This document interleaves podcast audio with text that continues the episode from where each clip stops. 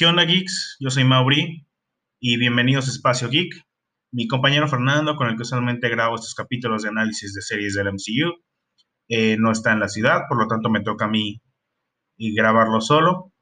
No se preocupen, hoy hablaremos sobre el capítulo 2 de Loki, que salió hoy, bueno, al momento de, de grabar esto y de la salida de este, de este audio, salió hoy. Y muy buen capítulo. La serie es verdaderamente sorprendente. Eh, la disfruté bastante. Creo que tiene el potencial para ser mi serie favorita del MCU. Eh, basado en lo que he visto en estos dos capítulos. Sé que es un poco más corta, o bueno, el tamaño aproximado que Falcon y Winter Soldier, pero aún así siento que muestra mucha promesa. Las actuaciones de Owen Wilson y de Tom Hiddleston eh, son muy buenas. Siento muy buena química con ellos y la historia parece muy interesante y trae muchas cosas nuevas al MCU. Este aspecto de viajes en el tiempo más profundo que vimos en Endgame y Ant-Man y Ant-Man y the Wasp. Pero ahora lo vemos mejor, o sea, ahora lo estamos viendo un poco más desde el punto de vista de gente que tiene experiencia en esto y que sabe un poco más de este ambiente de viajes en el tiempo.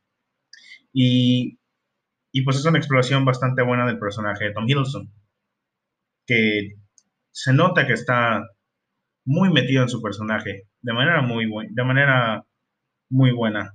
Eh, a veces sientes que él es Loki. no puedes diferenciar entre el actor y la persona. Pero bueno, vamos vamos a meternos en el episodio. Y abrimos el episodio en algo que me pareció muy gracioso que hacer con una historia de viajes en el tiempo, que es una feria renacentista. Te abren y te muestran como que gente vestida de medieval y tú piensas, ah, es la época medieval, el rey Arturo, todo eso. Pero no es una feria renacentista, que son ferias donde la gente se vestía de, de cuentos arturianos y, y iba a celebrar, creo, vestido en personaje.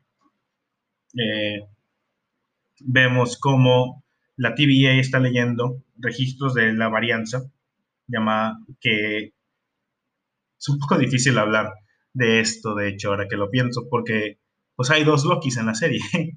eh, llamémosle por ahora a nuestro Loki como solo Loki y al Loki alternativo como Loki varianza. ¿Les parece? Creo que eso es más entendible para que se pueda entender, o mejor solo la varianza.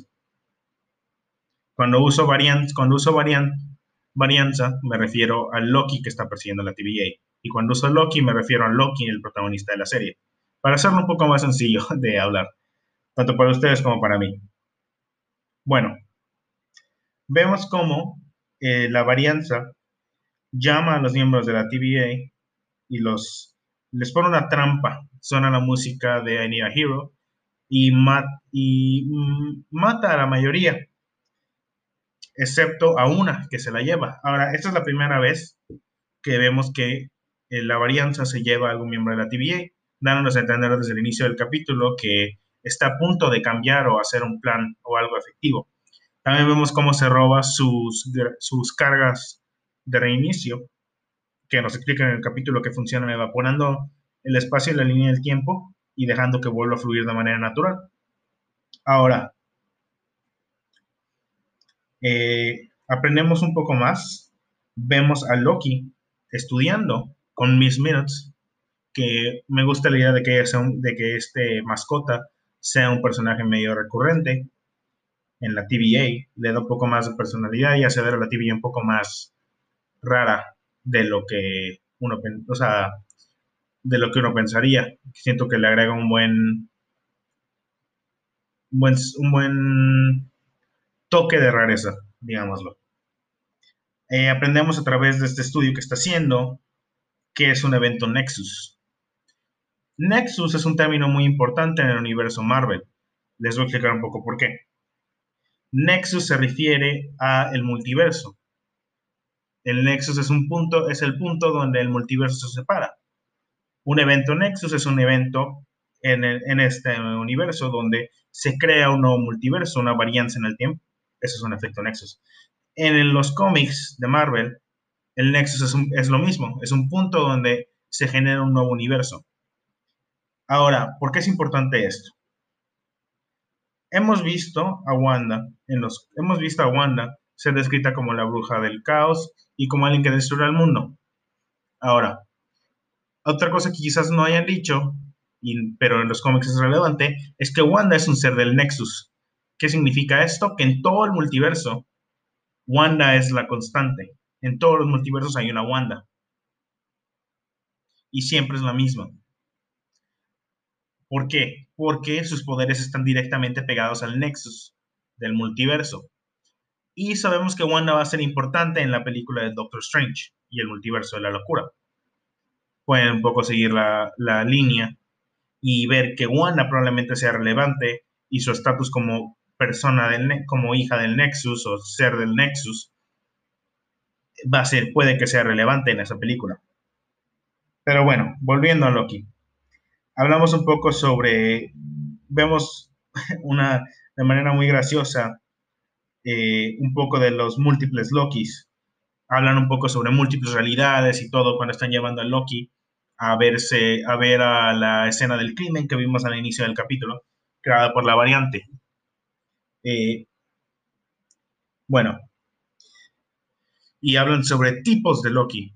Y Loki obviamente se refiere a sí mismo como el Loki superior. Eh, y vemos un poco más sobre los otros Lokis del multiverso. Vemos diferentes diseños de Loki, vemos incluso el creo que el más el que más resaltó para mí es un Loki con los poderes de Hulk, lo cual es muy gracioso, pero no, no creo que nos metamos mucho más. Es un poco de foreshadowing para lo que pasa más adelante en la serie, pero hablaremos de eso cuando toque. Eh, vemos un poco a través de esta investigación que realiza Loki, cómo es su relación y cómo... Eh, no sé si algunos de ustedes estén familiarizados con la serie de Hannibal, pero la relación entre Mobius y Loki me recuerda un poco a la relación entre Will Graham y Hannibal Lecter. Bueno, de esta idea de que ambos tienen un objetivo en común, sí, atrapar al criminal, pero también eh, uno de ellos lo hace con claras razones y claras intenciones de manipular y un objetivo oculto. Y hablando de ese objetivo oculto, ya descubrimos junto con Mobius cuál es el objetivo de Loki. Él quiere hablar con los Timekeepers.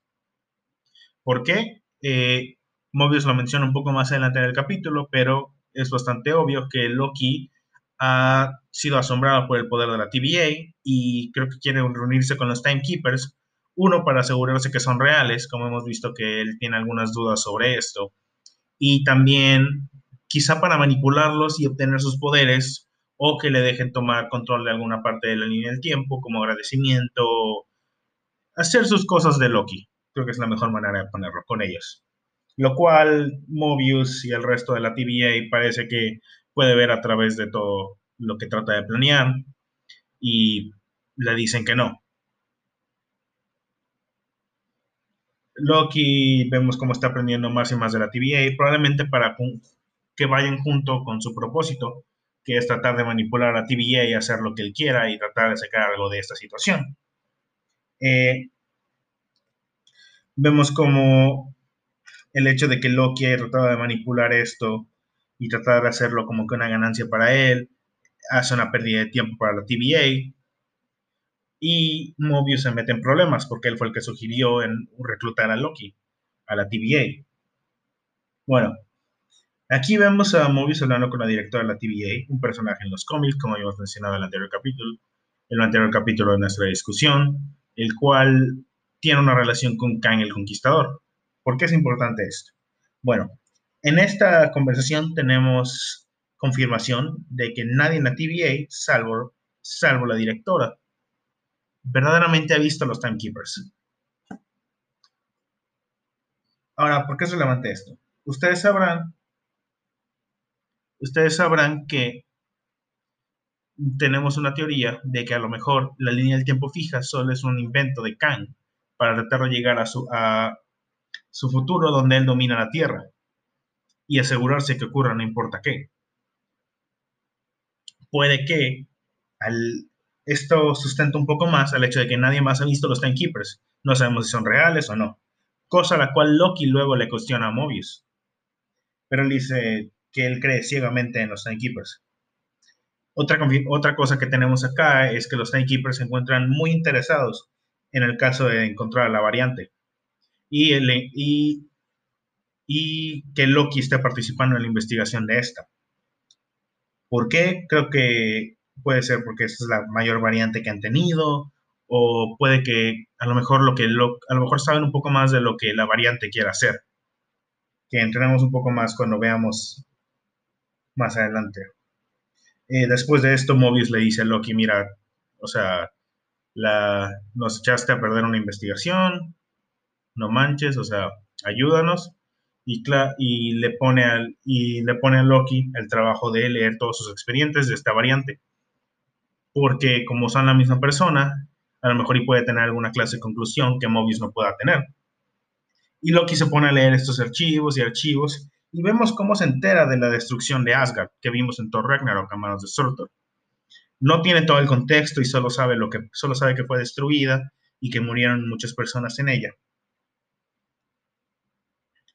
Ahora, este momento le da una epifanía a nuestro Loki. Y él descubre dónde se puede esconder la variante. Explica cómo cuando hay un lugar que está a punto de ser borrado o eliminado de la línea del tiempo, y este lleva, cuando puede ser borrado la línea del tiempo, te puedes ocultar de él de manera fácil. ¿Por qué? Porque puedes, eh, porque puedes fácilmente hacer todo lo que quieras ahí y como el lugar va a ser eliminado, verdaderamente no hay ninguna variante y no hay un punto nexus, porque toda tu evidencia va a ser eliminada.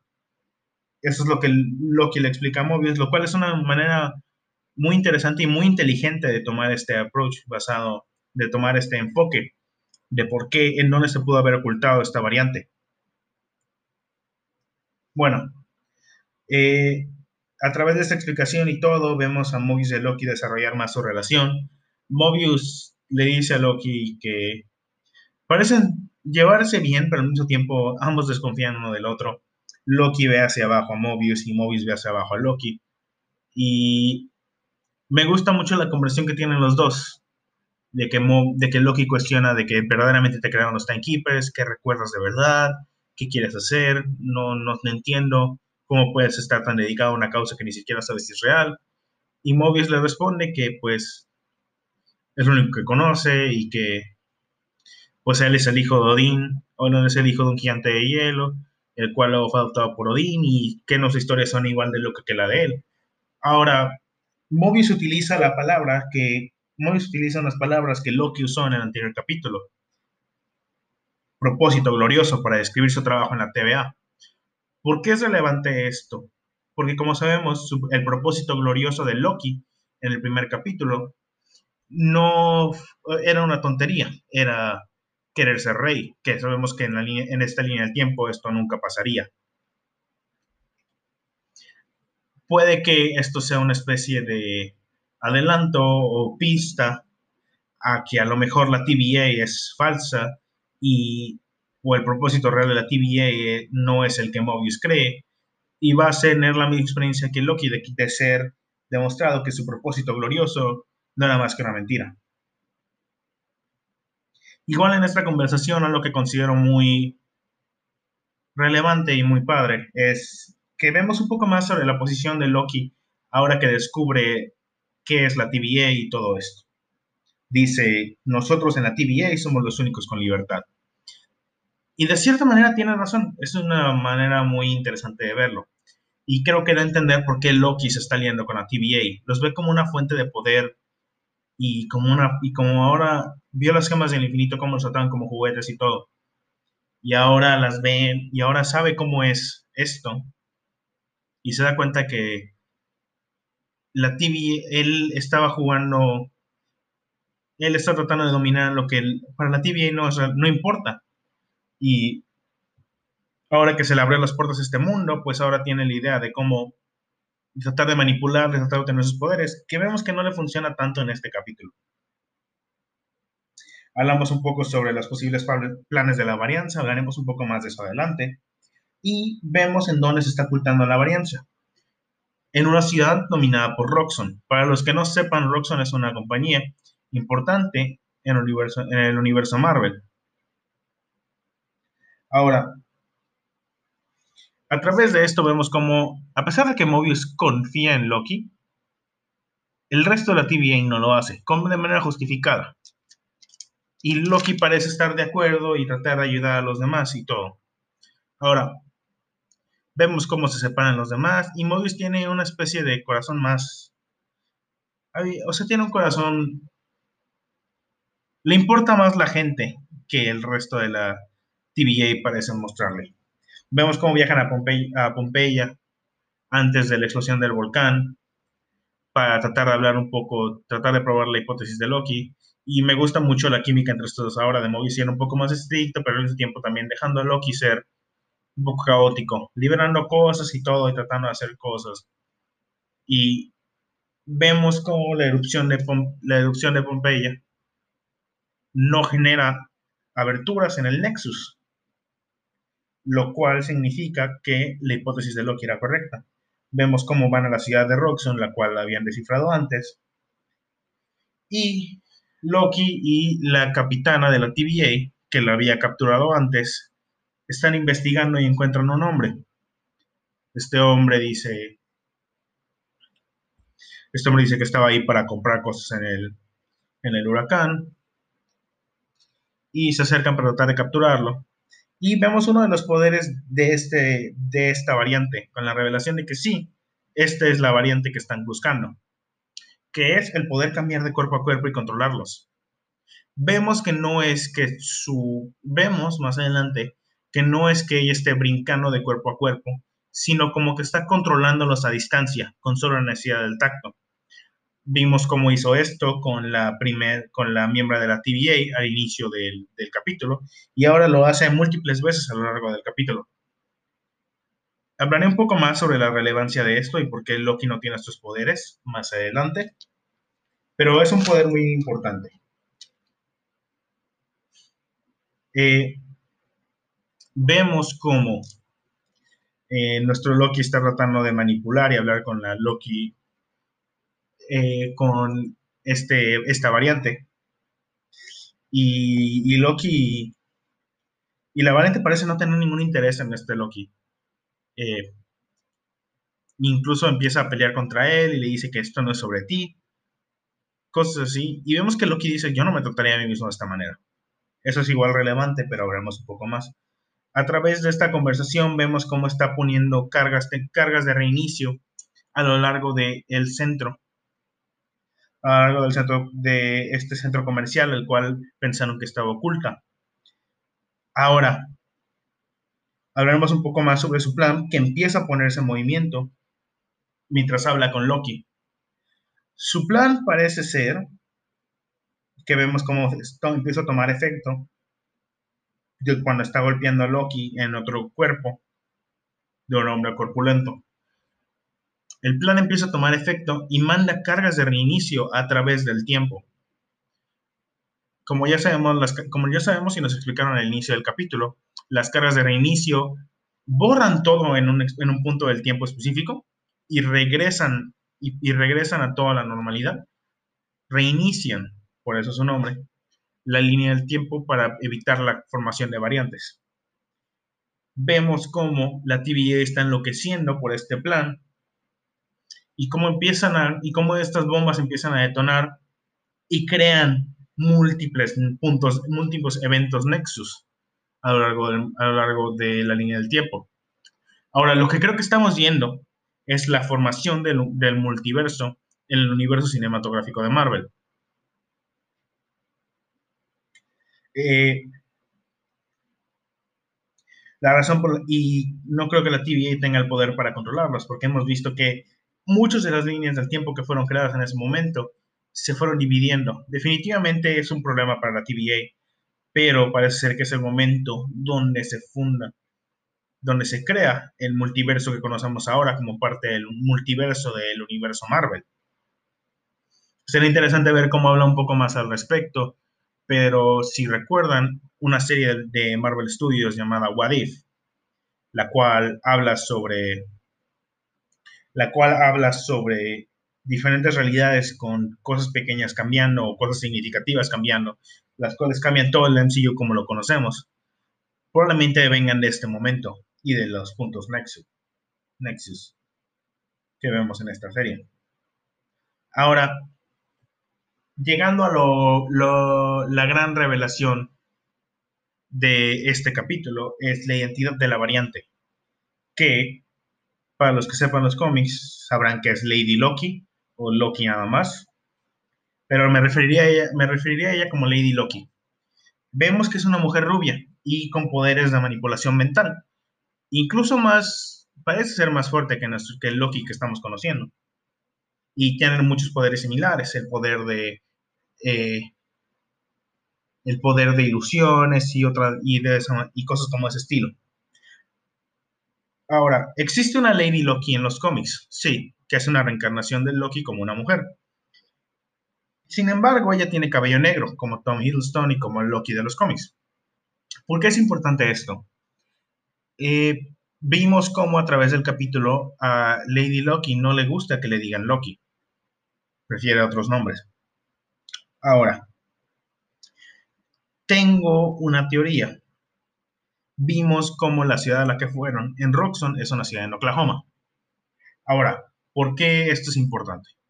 Hay un personaje en el universo Marvel en los cómics llamada Silvia.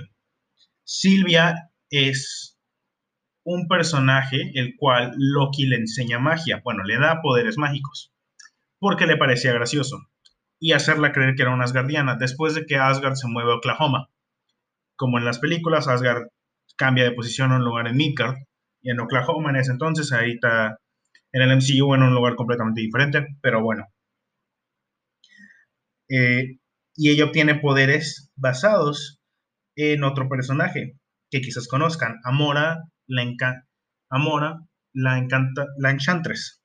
Ahora, creo que este personaje que vemos acá, de Lady Loki o la variante, es una combinación del personaje de Amora, un personaje muy.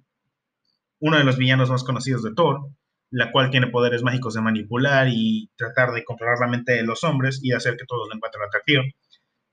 De Silvia, de sí, un personaje que igual ha tomado el nombre de Enchantress en los cómics y de Lady Loki de los cómics. Ahora, creo que eso es lo que vamos a ver. Creo que la revelación va a ser que si es un Loki, en el sentido de que es la que tomó el título de Loki, de dios del, del caos y de las... Ajá, del dios del caos. Y creo que vamos a ver que ella a lo mejor es, o la historia de Amora una hechicera guardiana, la cual obtiene los poderes de, la cual utiliza sus poderes para manipular a la gente, o el de una, el de una persona de Midgard, la cual Loki en alguna varianza, en algún punto Nexus, le, da, le enseña magia. Cualquiera de los dos se ve posible, o incluso puede ser una reencarnación de Loki, como Lady Loki, en otro cuerpo. No lo sabemos. Pero definitivamente Sabíamos que no iba a ser una versión normal de Loki, una interpretada por Tom Hiddleston, para, no solo para hacerlo más fácil de ver para la audiencia, sino también porque no nos había mostrado su cara hasta este momento y ahora sabemos por qué. Ahora, al final del capítulo vemos como Loki escapa junto con Lady Loki. Y no sé por qué no me lo esperaba hasta que vi cómo se volteaba para verlo.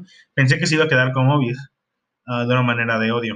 Ahora, nos queda, nos queda un poco para, nos queda un poco en el aire si fue para tratar de capturarla y tratar de derrotarla. Como vimos, Mobius dice, menciona ah, que Loki lo único que, la razón por la cual quisiera tomarla, quisiera derrotarla, es porque no aceptaría que exista un Loki mejor que él. Pero vimos como, pero también existe la posibilidad de que trate de averiguar por qué hizo lo que hizo, que es reiniciar la línea del tiempo y tratar de crear el multiverso, por lo que sabemos. Lo que sea que haya sido el caso, estoy seguro de que veremos más interacciones entre ellos dos en el siguiente capítulo. Y la TVA parece estar muy ocupada con el plan de Lady Loki, que salió a la perfección. Falta ver un poco más sobre por qué lo hizo al final. Si fue para derrotar a los Timekeepers o si quiere hacer algo contra ellos. Parece, la menciona el miembro de la TVA, la cual Lady Loki tiene secuestrada, que ella quiere, ella mencionó dónde encontrar los Timekeepers. Puede ser que Lady Loki lo que quiera hacer es derrotar a los Timekeepers. Y, aunque menciona un poco que ese no es su estilo, puede ser que lo único que quiera es reiniciar la línea del tiempo y hacer, un, y hacer el multiverso. Y a lo mejor llegar a un punto Nexus. No sabemos muy bien. Eh, la verdad, ando un poco ando intrigado por ver cuál es el plan de Lady Loki y ver cómo, qué pasará de ahora en adelante con la TVA. La línea del tiempo parece estar de manera irreparablemente dañada y parece que tiene mucho trabajo en sus manos. También quiero ver qué le pasa a Loki ahora que se separó de Mobius, cómo regresará a la TVA y qué hará más adelante. Definitivamente este, este capítulo me dejó pensando. Me dejó un poco en shock cuando vi todo el plan y vi que estaba formándose el Nexus. No esperaba que lo hiciera Sí, me esperaba que a lo mejor en esta serie viéramos la formación del multiverso, pero no me lo esperaba de manera tan repentina en el capítulo 2. Repentina de buena manera. Bueno, en general este capítulo fue muy bueno, eh, lo disfruté bastante y definitivamente eh, estoy muy emocionado para el siguiente capítulo. Tiene mucha promesa y espero que el siguiente sea igual de bueno. Eh, quiero ver qué más con Lady Loki y quiero ver qué onda con la TVA ahora. Espero que les haya gustado este, este análisis. La siguiente semana los veré de nuevo con mi compañero Fernando. Y espero, y bueno, nos vemos en la siguiente. Bye.